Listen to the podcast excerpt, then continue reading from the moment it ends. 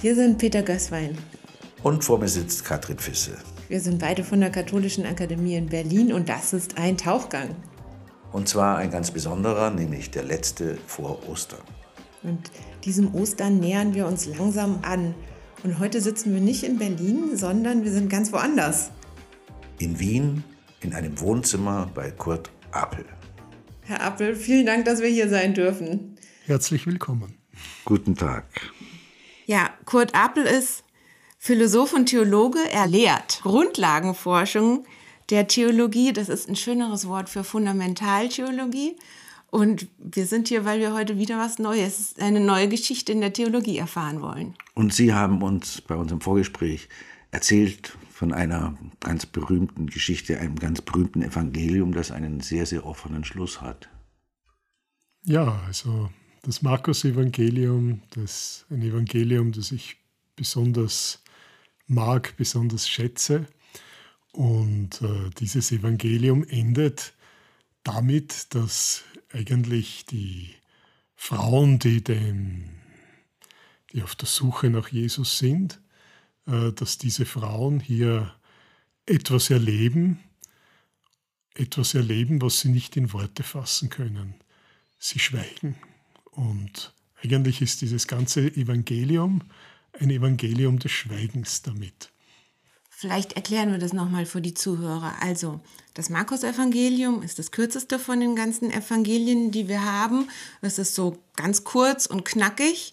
Und in dem Text, den wir jetzt vorliegen haben, normalerweise, wenn man so die Bibel aufschlägt, ähm, hat man äh, natürlich die Wundergeschichten und dann hat man die Passion und dann wird er gekreuzigt. Und dann äh, sind die Frauen am Grab und wollen den Leichnam salben und sie treffen aber den Auferstandenen. Eigentlich Nein. nicht. Wenn man, wenn man sich genauer anschaut, ist das eigentlich eine sehr interessante Sache. Äh, man muss zunächst einmal sagen, dass äh, mit der Kreuzigung Jesu wurden eigentlich die gesamten Erwartungen zerstört, die da auch im Evangelium aufgebaut wurden. Man hat äh, dringend den Messias erwartet, der hier Frieden in eine doch sehr zerrüttete, gewaltbesetzte Welt äh, bringen sollte.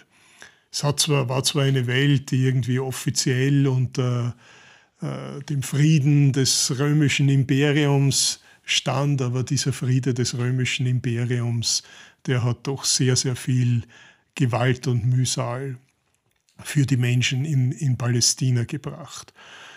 Und diese Hoffnungsgestalt Jesu, die sozusagen über Jahrhunderte, in der sich Jahrhunderte alte messianische Hoffnungen irgendwo fokussiert haben, die endet am Kreuz. Und damit war jetzt eigentlich einmal die Geschichte aus. Man kann sagen, die Geschichte überhaupt war damit irgendwo sinnlos, weil der, mit dem man irgendwo den Frieden, die Erlösung, äh, das Heil, das Ziel der Geschichte verbunden hat, der ist offensichtlich gescheitert. Der hat sich aus dem Staub gemacht.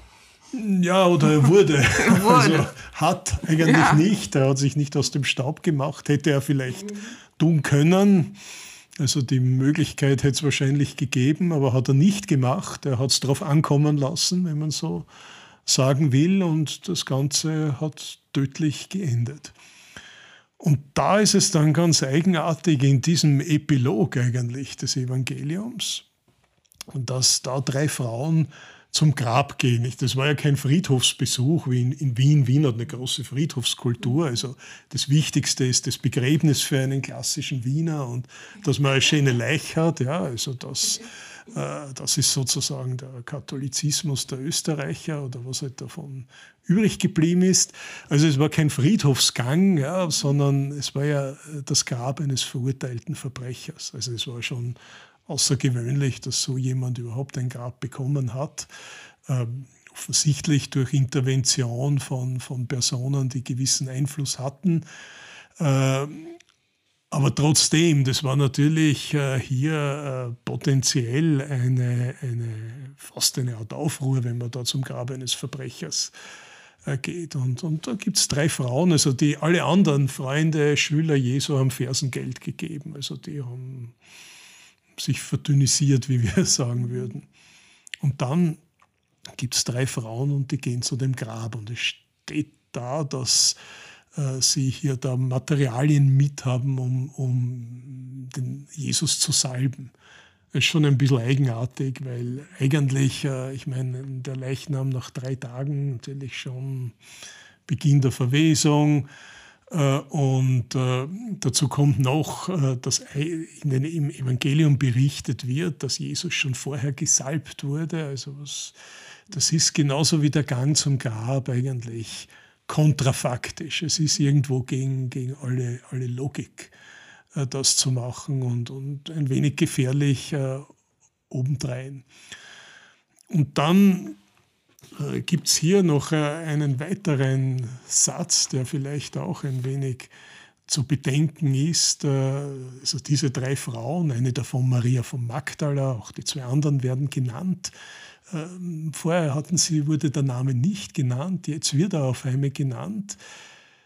Das ist auch ein wenig ein Kontrast vielleicht, ganz bewusst vom Evangelisten gesetzt, weil der Name Gottes, also das, der wird in der Bibel mit vier Buchstaben, die nicht ausgesprochen werden, also JHWH, also Buchstaben schon, aber der Name als Ganze wird nicht ausgesprochen. Äh, und Jesus bedeutet eigentlich, der Name JHWH rettet. Und dieser Name Jesu ist untergegangen. Auch wenn Christen im Namen des Vaters und des Sohnes und des Heiligen Geistes beten, dann beten sie im Namen dieser vier Buchstaben. Und äh, der Name Jesu bedeutet, JHWH hat gerettet. Aber der hat nicht gerettet, sondern der ist zunächst einmal im Kreuz gestorben. Das heißt, dieser Name ist untergegangen eigentlich. Und es wird jetzt der Name der Frauen genannt. Das ist ein ganz interessanter Kontrast. Und die gehen zum Grab und sagen zu sich, wer wird wegwälzen uns den Stein aus der Tür des Grabes? Äh, also dieses Felsengrab hat natürlich einen ordentlichen Felsbrocken da äh, gehabt. Aber darüber hinaus kann man irgendwo das auch dahingehend deuten, dass eigentlich die gesamte Geschichte zu einem versiegelten Grab geworden ist. Also sie endet nicht in, im Leben zunächst einmal, sondern sie endet in einem verschlossenen Grab, das hier auch nicht mehr zugänglich ist. Und dann ist im Evangelium die Rede davon, dass weggewälzt war der Stein, also der, der sehr groß war. Das ist ein ganz eigenartiger Umschwung, äh, der hier eine, eine, eine kleine Hoffnungsperspektive vielleicht eröffnet. Äh, eine Hoffnungsperspektive, die aber schon geknüpft ist daran, dass sich drei Frauen überhaupt auf den Weg machen inmitten von Hoffnungslosigkeit. Also das ist vielleicht der erste Akt, hier eine Art Treue zu diesem Jesus, auch inmitten von Hoffnungslosigkeit. Und auch loszugehen, ohne zu wissen, wie kriegen wir diesen Stein weg oder sozusagen zu denken, naja, den Stein kriegen wir eh nicht weg. Ja. Ich hätte auch noch ganz kurz eine Frage zu den drei Frauennamen. Mhm hat es nicht immer sowas wie von Bezeugung? Also wenn man die jetzt persönlich kennt, das war der und die und die, ja, wenn ihre Namen genannt werden auf dem Weg zum Grab, dass es schon der Anfang ist der späteren Bezeugung, das haben diese drei Frauen wirklich gesehen. Ja, ich denke, das ist ein ganz wichtiger Punkt. Ich meine, wir dürfen uns ja auch die, die Welt, in der das spielt, äh, als nicht allzu groß vorstellen. Also Jerusalem, ja, in Pilgerzeiten vielleicht ein bisschen mehr, aber war wohl eine Stadt mit 20.000 bis 40.000 Einwohnern. Stimmt. Äh, da kennt ja fast jeder jeden. Ja, also ich komme aus einer ähnlich großen Stadt, also ungefähr ähm, kennt man einander. Ja, und damals überhaupt, also man hat sich ja nicht so sehr im Fernsehen oder bei den neuesten Fernsehserien aufgehalten oder im Internet, sondern war auf der naja, Straße, was hat man ja. gemacht? Man war auf der Straße und hat geplaudert. Ja. Also das war schon eine Welt und da natürlich dann insbesondere dann, äh, sagen wir, unter den, den ersten Christen, da kannte sowieso jeder jeden.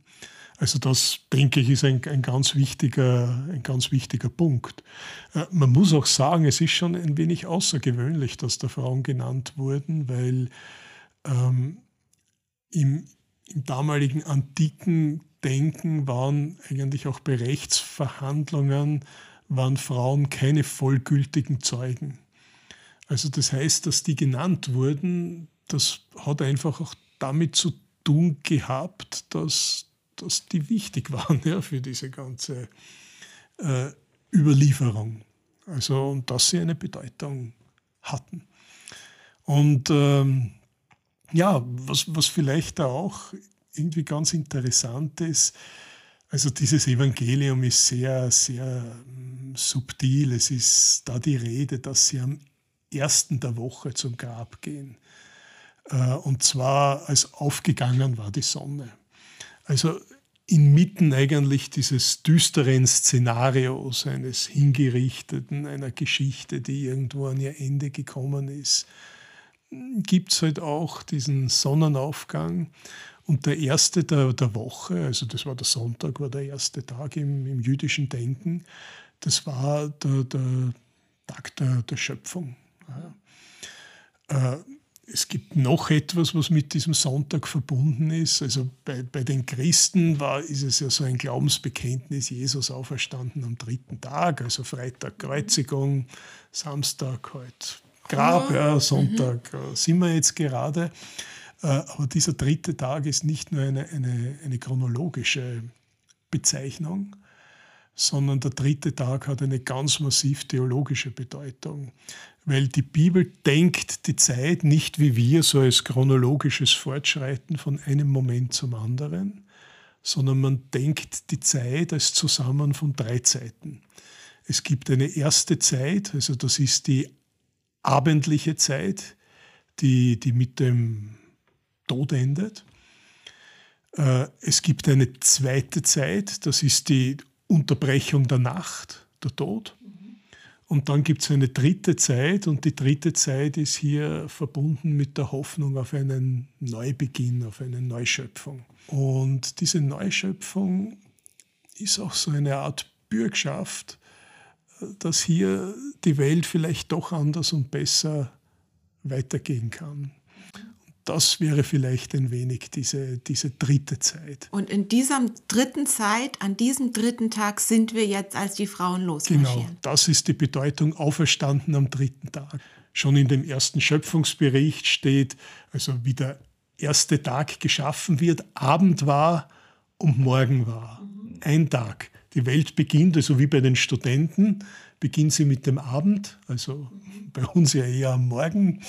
äh, und deswegen, weil es ist die abendliche Zeit, die erste, dann die Nacht, der Tod und dann die Neuschöpfung. Also das ist schon ein bisschen signalisiert. Das heißt, wir haben hier ein, ein düsteres, chaotisches Szenario, aber die Frauen, wenn man so will, schon, schon diese Treue der Frauen weist schon ein bisschen auf diese dritte Zeit hin. Und das ist sozusagen dieser weggewälzte Stein, der wird da schon vorbereitet. In diesem Vertrauen wird ein neues Licht auf Geschichte geworfen. Wenn ich ganz kurz äh, zu dem Stein noch was fragen oder sagen darf, die, äh, wenn ich mir das jetzt als Tatort vorstelle, ja, die Kommissare gehen zum Tatort und ähm, jetzt ist auf einmal dieser Stein weggerollt. Ist von der Dramaturgie her natürlich ein erster starker Hinweis, dass es hier nicht so ist, wie wir es alle erwarten. Ja, also ist auch für die Frauen, aber auch für uns als Hörer, finde ich, eine ganz starke Dramaturgie auch dahinter. Ja, also ich denke, das ist genau am Punkt gebracht. Ich denke, das ganze Evangelium und vor allem der Schluss ist eigentlich wie ein solches Drama wie ein solches Theaterstück. Wir werden dann noch darauf zurückkommen, weil es geht ja dann auch gleich weiter. Also hineingehend ins Grab, das ist schon einmal eine, eine Sache, die ganz eigenartig ist, äh, dass man hier, äh, also auch heute hat man hier durchaus einen Schrecken. Also ich denke, wahrscheinlich auch heute nicht so gern in ein Grab reingehen, aber in der antiken Welt war das noch irgendwo prekärer. Und, und die Gräber waren eigentlich auch Verbindungen zur Scheol, zur Unterwelt, also die als nicht sehr freundlich gedacht wurde. Also es ist fast eine Art Höllengang, ja, der da unternommen wird. Das ist eigentlich eine Sache, die, die im Neuen Testament oder überhaupt in der Bibel kommt, die kommt zweimal kommt so ein Gedanke vor, einmal bei Paulus, wo er sagt, er würde für, für, die, für Israel, also für seine jüdischen Brüder und Schwestern, würde er in die Hölle gehen. Und, und hier ist, ist etwas ganz Ähnliches angedeutet. Das heißt, es geht nicht nur darum, dass man sich in Gefahr begibt, also das haben die gemacht. Und also, dass man nicht nur sein Leben irgendwo ein wenig aufs Spiel setzt und nicht nur sein eigenes Glück, sondern sogar sein eigenes Heil. Das heißt, da ist schon angedeutet, ich gehe für den anderen in die Hölle. Ja, das, das schwingt da mit. Also jetzt, wenn man so will, das Drama verschärft sich ja, mit, diesem, mit diesem Gang zum, zum Grab. Der, der, der weggewälzte Stein auf der einen Seite ist vielleicht auf der einen Seite so ein Szenario der Hoffnung. Es ist eine Öffnung in, in diesem ganzen geschlossenen Geschehen. Es ist aber gleichzeitig auch eine Verstärkung der Gefahr. ich stelle mir schon die Filmmusik dazu vor. Huhuhu. Ja. Ja. Und dann ist es ja, also der Stein, der weggeöffnet. Mhm. Und dann hat man aber ein, so stelle ich mir vor, ein dunkles, es hat ja keine Fenster, das Grab. Das heißt, dann habe ich eine dunkle Höhle vor mir, in die ich jetzt reingehen soll. Genau. Und dann äh, ist eben Szenenwechsel, also Sie sehen einen jungen Mann sitzen zur Rechten, ja, also zur Rechten, zur Rechten ist einmal gar nicht bestimmt, ja, umworfen mit weißem Gewand und sie erschraken.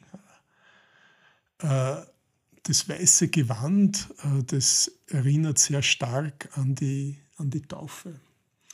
Äh, damals, also das Markus-Evangelium wurde wahrscheinlich, es gibt auch ein paar Exegeten, die das bezweifeln, aber ich denke, es gibt gute Gründe, äh, dass das äh, eigentlich für die, für die christliche Gemeinde in Rom geschrieben wurde, und zwar für die Osternacht. Und zwar ganz konkret, in der Osternacht wurden die Menschen getauft. Mhm. Nicht, war damals keine Familienfeier, sondern, und die Taufe wurde eigentlich inszeniert als ein Weg durch den Tod hindurch zu neuem Leben, weil das Eintauchen ins Wasser war hier, in, war hier auf der einen Seite eine Reinigung. Also die Täuflinge äh, haben ihr Gewand abgelegt, die waren nackt. Also das war in der Antike schon einmal etwas sehr Prekäres, wurden in Wasser eingetaucht. Und das Wasser steht für Reinigung, aber auch für Chaos und für Tod. Also so will Israel war ein Volk von Nichtschwimmern. Ja, und, aber überhaupt natürlich in der ja. antiken Welt war Wasser gefährlich. Ja, in, äh, und dann tritt man hier auf die andere Seite des Beckens wieder heraus und beginnt jetzt hier mit einem neuen Lebensabschnitt und wird, bekommt dann ein weißes Gewand übergeworfen. Also das steht sozusagen für diese neue Existenz. Das heißt, äh, da dieses weiße Gewand, was dieser junge Mann, wie er, wie er genannt wird, äh, hat, das erinnert hier an, an, an den neuen Menschen gewisser Hinsicht. Also wenn man sagt Engel oder etwas ähnliches, ist das eigentlich da gar nicht präzise, sondern es geht hier um den, um den neuen Menschen, der schon den Frauen da entgegenleuchtet. Und da heißt es doch, äh, sie erschraken. Das Erschrecken hat äh, ganz stark die Bedeutung des Gottesschreckens. Also das ist jetzt nicht unbedingt äh, rein negativ zu sehen. Dann diese, dann hier geht das Wort an Sie, also erschreckt nicht, das ist jetzt kein Tadel, sondern dass sozusagen aus diesem Entsetzen hier jetzt eine neue Form irgendwo geschaffen wird. Äh, also ihr sucht den äh, Gekreuzigten, erweckt wurde, er ist nicht hier. Siehe der Ort, wo sie ihn legten. Also was hier mal ganz wichtig ist, Jesus ist der Abwesende. Ja. Also eigentlich zentriert das ganze, ist das ganze Evangelium, im Grunde das ganze Christentum, ist zentriert um einen abwesenden Körper, um eine Lücke, die gar nicht jetzt einfach so gefüllt werden kann. Also wir haben oft so den Gedanken, das Großartige ist das Ganze, das Komplette. Ja, aber wenn es zu ganz ist, dann auch nicht. Und das ist interessant. Also hier in der Bibel ist zunächst einmal Jesus der Abwesende. Er lasst einen Raum frei, so würde ich das sagen. Das ist von ganz entscheidender Bedeutung. Es bleibt etwas offen. Stimmt, er sagt ja nicht, ich bin hier oder hier bin ich oder so, sondern er sagt, da ist, wenn es ist an der Stelle, dann sagt er, er ist nicht hier. Ja, also sozusagen, es wird auf, mhm. auf diesen abwesenden Jesus verwiesen. Ja, ähm, vielleicht habe ich noch den Gedanken, was wäre ist das Schlimmste, was den Frauen jetzt passieren könnte? Also das Beste wäre, der liegt da, ist einfach so weit verwest, wie er eben ist, und man kann ihn salben und trauert und geht zurück. Das ist aber jetzt noch eine Stufe höher. Man kommt hin und der ist weg.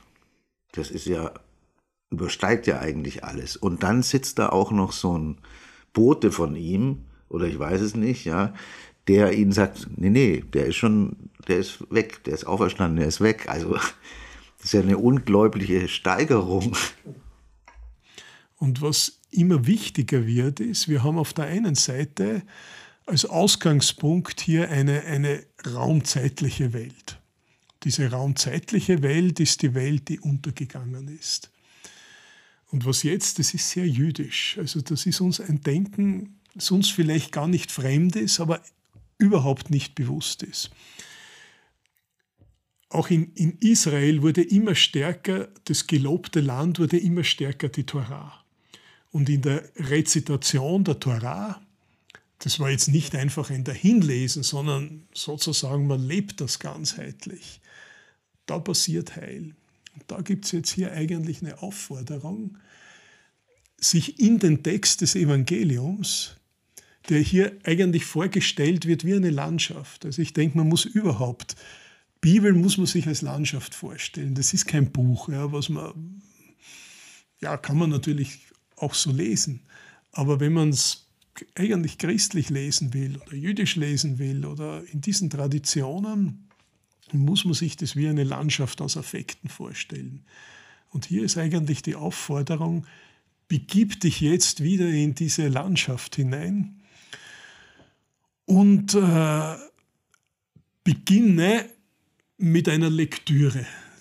Aber nicht mit einer Lektüre, die jetzt sich sozusagen da daneben die Chips, also mhm. Chips sind immer gut, Brille aber, aufsetzen äh, und so, mhm. sondern mit einer lebendigen Lektüre. Ja. Also Zieht bewohne dieses Land. Bewohne dieses Land. Mhm. Das ist ein guter, gefällt mir sehr gut. Ja. Und da ist ja auch noch das Schöne, ich, ich gehe euch voran. Genau. Also ich finde, wenn man das gehört hat, da, noch vor ihrer Erklärung, die ich sehr spannend fand, war, ist einfach, dass ein ganz großer Aufbruchscharakter in diesen Worten liegt, also die der Bote ihnen in den Mund legt, was sie Petrus sagen sollen, da ist ein richtiger Schwung, ist da drin. Das ist auch ganz wichtig. Jesus geht voran. Wohin geht er? Das ist natürlich dann gleich die, die, die sehr ernste Seite in all dem Aufschwung. Also Jesus ist in Richtung Kreuz gegangen. Also es wird nicht jetzt äh, hier einfach versprochen, na gut, jetzt habt ihr da so eine Erfahrung, Jesus mit dem Engel gemacht und jetzt wird alles Friede, Freude, Eierkuchen, sondern der Weg Jesu ist ein Weg zum Kreuz. Wir können dann noch ein wenig vielleicht äh, darüber sprechen, was da alles äh, mit gedacht ist. Aber ich denke, es ist tatsächlich wichtig. Also Jesus geht voran, man kann ihm nachfolgen. Und das geht jetzt. Also sozusagen, es soll der Text bewohnt werden und es soll Jesus bewohnt werden. Ja, eigentlich Jesus wird in gewisser Weise zum neuen Tempel. Ja, man soll sich richtig in den hineinbegeben und in, in sein Leben. Er geht voran. Aber es ist auch ein Weg äh, dann äh, zum Kreuz. Auf jeden Fall ist die Rede, dort werdet ihr ihn sehen. Und das bedeutet, es geht da hier schon um ein Sehen, das hier nicht nur jetzt ein gegenständliches Sehen ist, sondern auch ein zutiefst, ja, man könnte sagen, klassisch Sehen mit dem Herzen oder, oder symbolisches Sehen. Aber dahinter steckt eine Vorstellung, die ganz wichtig für die Bibel ist. Wir stellen uns heute unsere Welt vor äh, als zusammengesetzt aus Atomen und ihren Wechselwirkungen, also wie man mal jetzt diese Atome bezeichnet, aber im Grunde genommen aus Teilchen und, und den Kräften dazwischen. In der biblischen Welt ist die Welt eine Welt aus Zeichen, aus Symbolen. Und es ist jetzt nicht so, dass hinter den Zeichen sich da irgendein die eigentliche Welt befindet, sondern die eigentliche Welt sind die Zeichen. Und das heißt, äh, wenn da die, die Rede ist, dort werdet ihr ihn sehen, geht es um eine richtige Auslegung der Zeichen. Juden, auch Muslime und Christen ursprünglich, haben eigentlich die Welt wie ein Buch gesehen, also wie einen Text. Ja, einen Text, der hier auszulegen ist, der zu dechiffrieren ist. Und in gewisser Weise hat halt der Koran oder die Bibel, also diese Schrift, diese heiligen Schriften haben dazu gedient, dass man hier die Welt, waren wie Dechiffriermaschinen, dass ich die Zeichen lesen kann. Oder auch dieser Jesus wird zum Zeichen, damit ich hier die Welt lesen kann.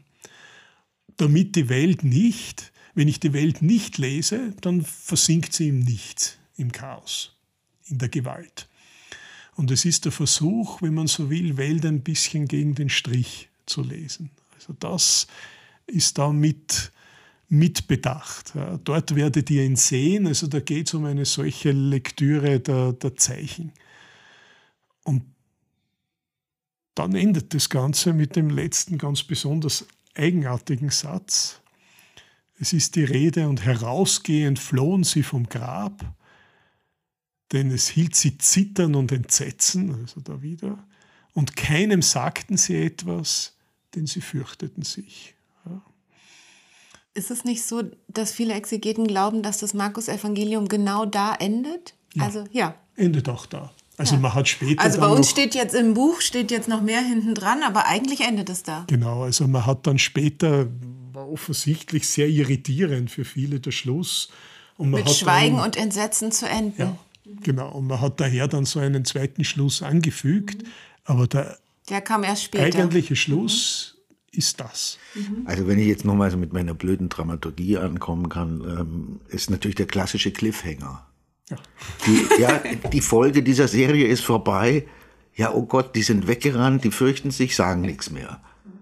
Ja, da will ich sofort sagen, ja und, wie geht's weiter? Ja, da kaufst du den nächsten Band. Da, da, das ist natürlich tatsächlich, denke ich, äh, eine, eine gute Frage, nicht? Weil äh, in dem Sinne bleibt es ja auch irgendwo beim Cliffhanger. Natürlich kann man andere Evangelien heranziehen, aber eigentlich steht ja auch jedes sozusagen auch für sich.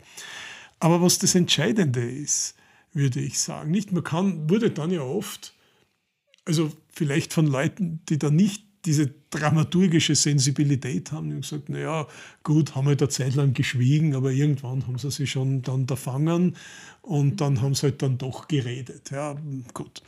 Aber ich denke, es ist tatsächlich ganz, ganz ernst zu nehmen, also dieses Schweigen, weil hier offensichtlich der Evangelist etwas sagen will, nämlich genauso wie dieser abwesende Körper, ist eigentlich auch das Entscheidende dieses Textes, auf den da schon verwiesen wurde, ist das Schweigen.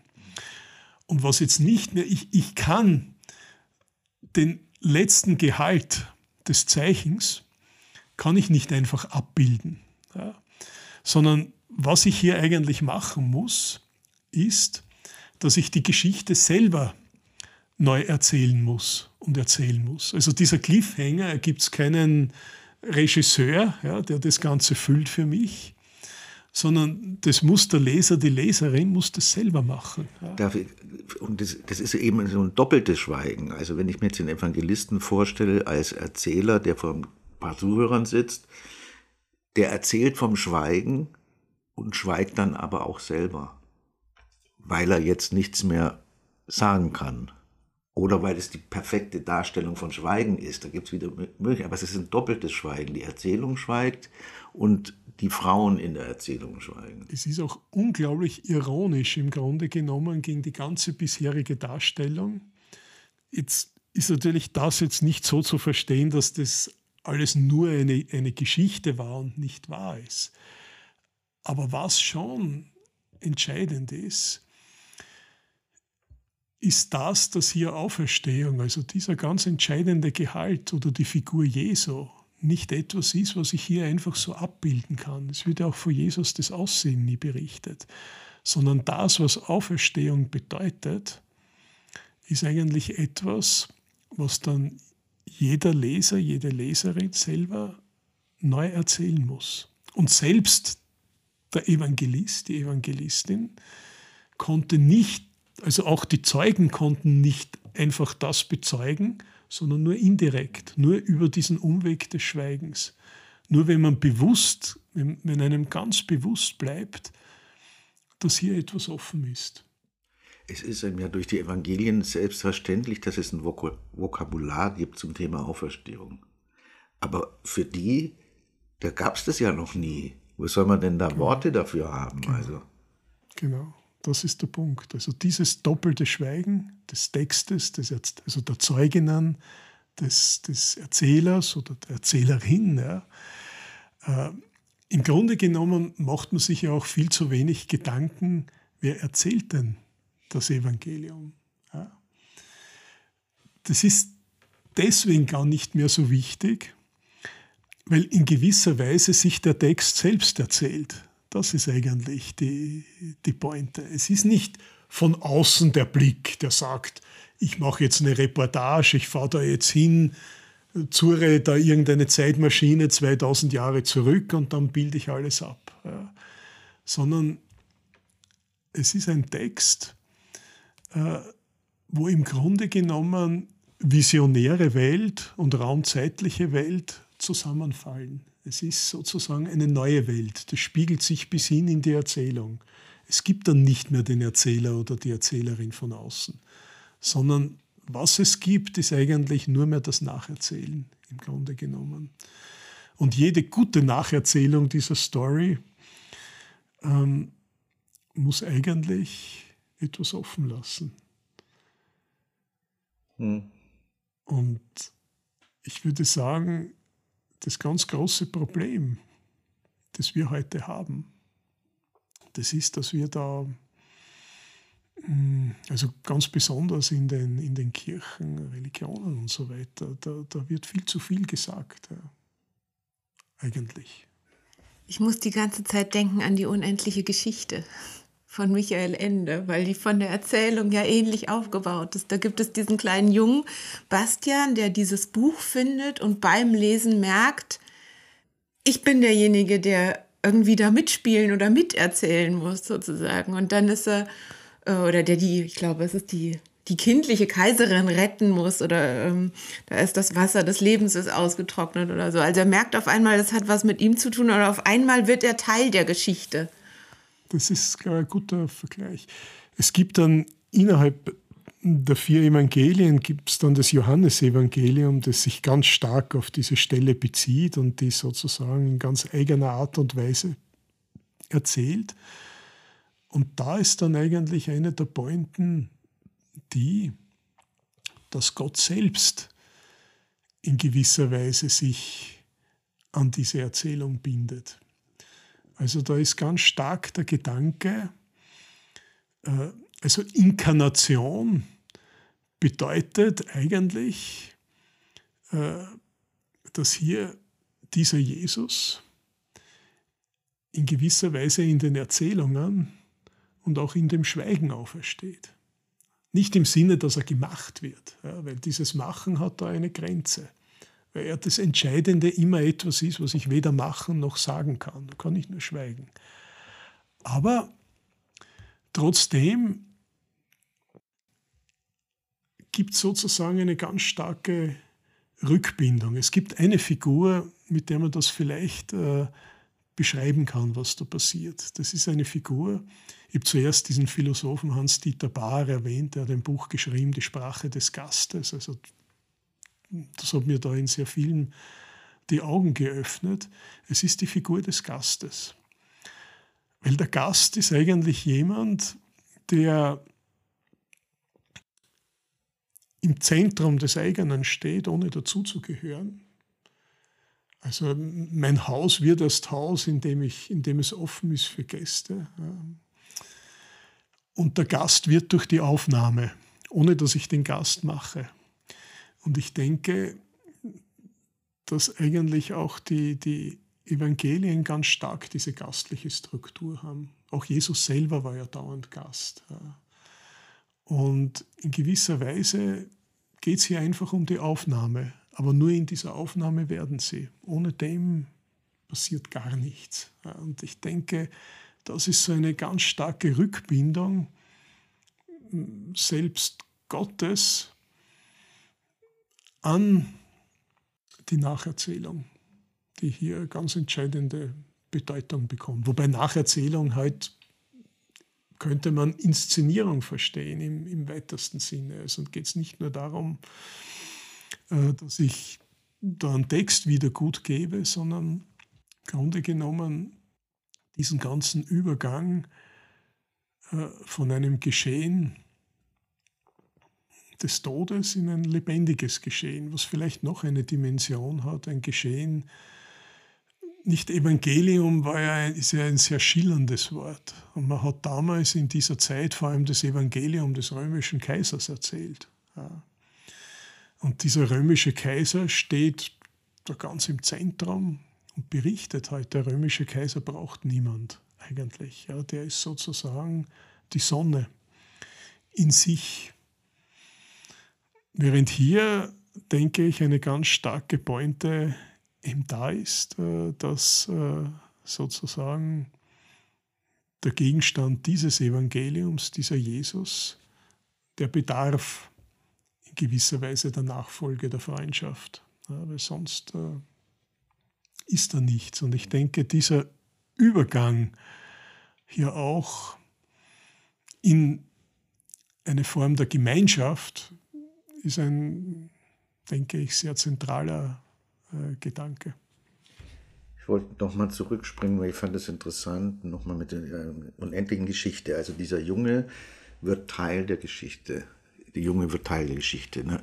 Er greift ein, er wird Figur in der Geschichte. Aber vielleicht ist es bei den Frauen in dem Evangelium genauso. Weil dieses Schweigen hat ja auch eine Form von Anverwandlung und äh, werden sie Teil in der Geschichte und deswegen ist jetzt dieser Teil der Erzählung zu Ende.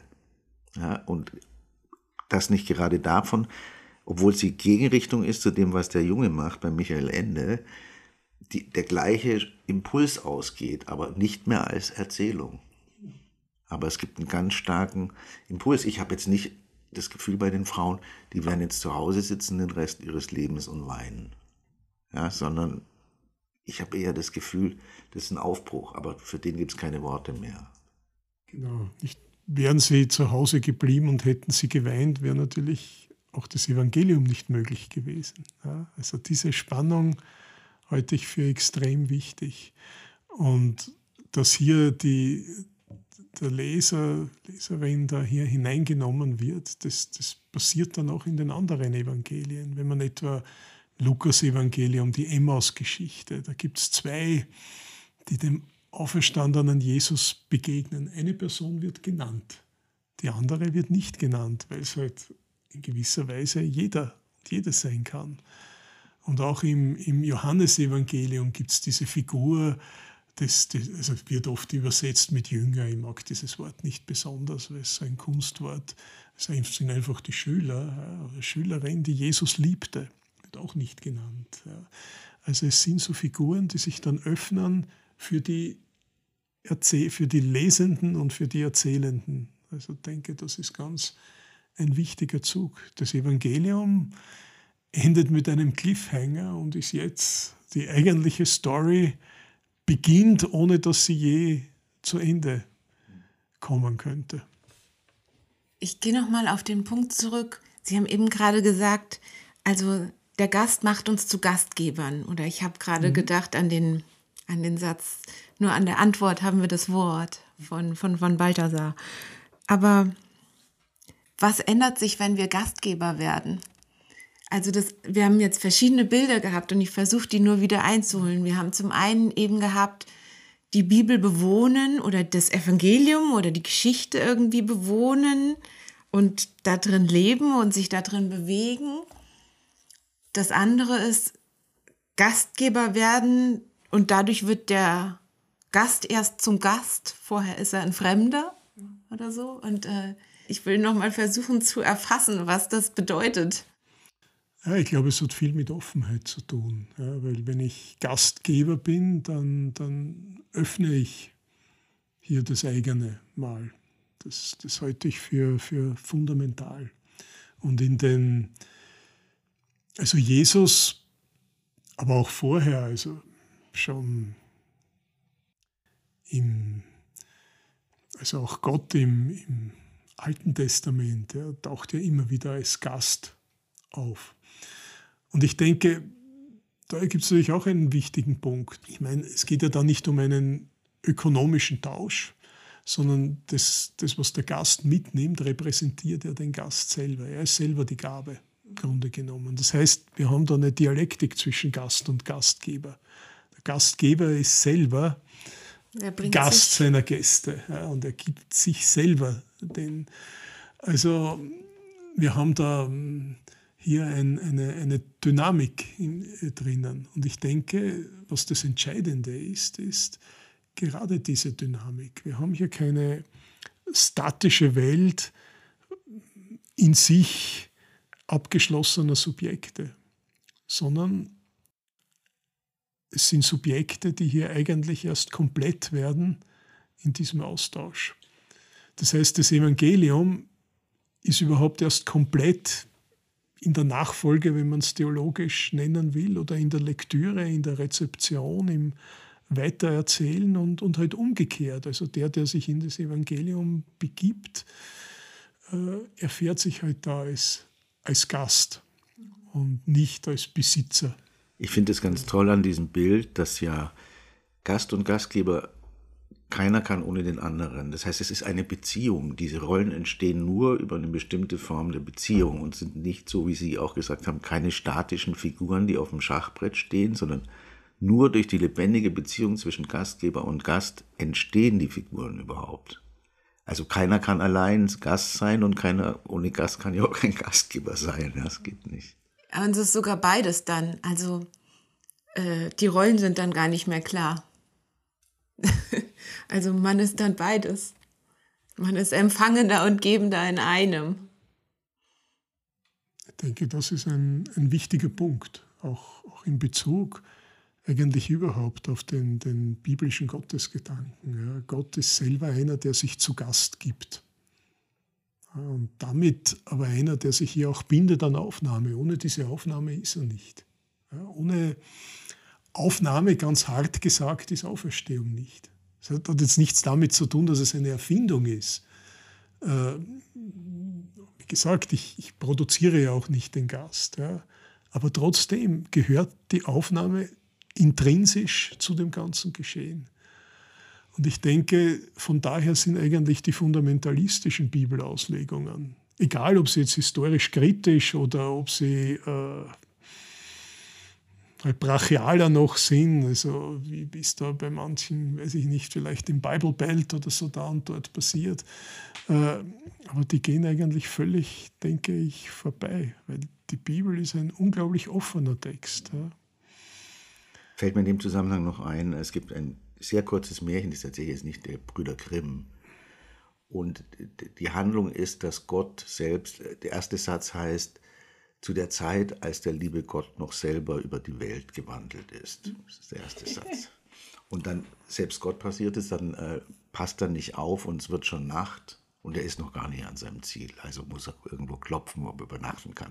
Und dann gibt es den Reichen und den Armen, das muss man jetzt alles nicht weiter erzählen, aber da geht es genau äh, auf dieser Ebene um dieses Gastsein. Äh, Gottes. Ich weiß aber leider nicht den Titel, aber ich kann es mal empfehlen. Ja, ich denke, das ist eine ganz starke Dynamik auch in, in den Evangelien. Also die da und im Markus-Evangelium ist das halt an die Spitze irgendwo getrieben.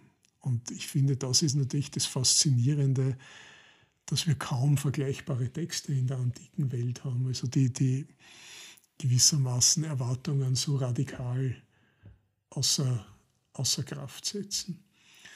Und es ist schon, spätere Evangelien haben dann einfach unglaublich viel gewusst. Ja, also die haben dann den Jesus beschrieben und alles Mögliche.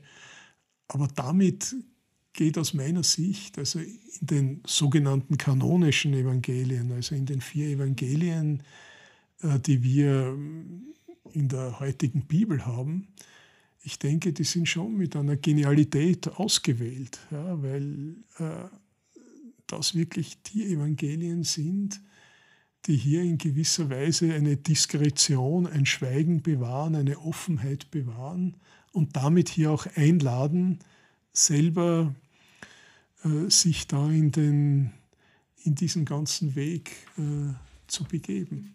Ich habe gerade überlegt, weil wir vorhin über, den, ähm, über die Taufe und das Nacktsein und das weiße Gewand und so gesprochen haben, ist mir aufgefallen, kurz vor dieser Szene ist eine von meinen Lieblingsszenen in der Bibel. Da gibt es nämlich, ähm, äh, da wird, ich glaube, Jesus wird gefasst und da gibt es einen im weißen Gewand, der ähm, ein junger Mann im weißen Gewand und der wird äh, festgehalten, äh, der rennt auch weg und er wird festgehalten in seinem Gewand, in seinem Laken und er rennt nackt weg.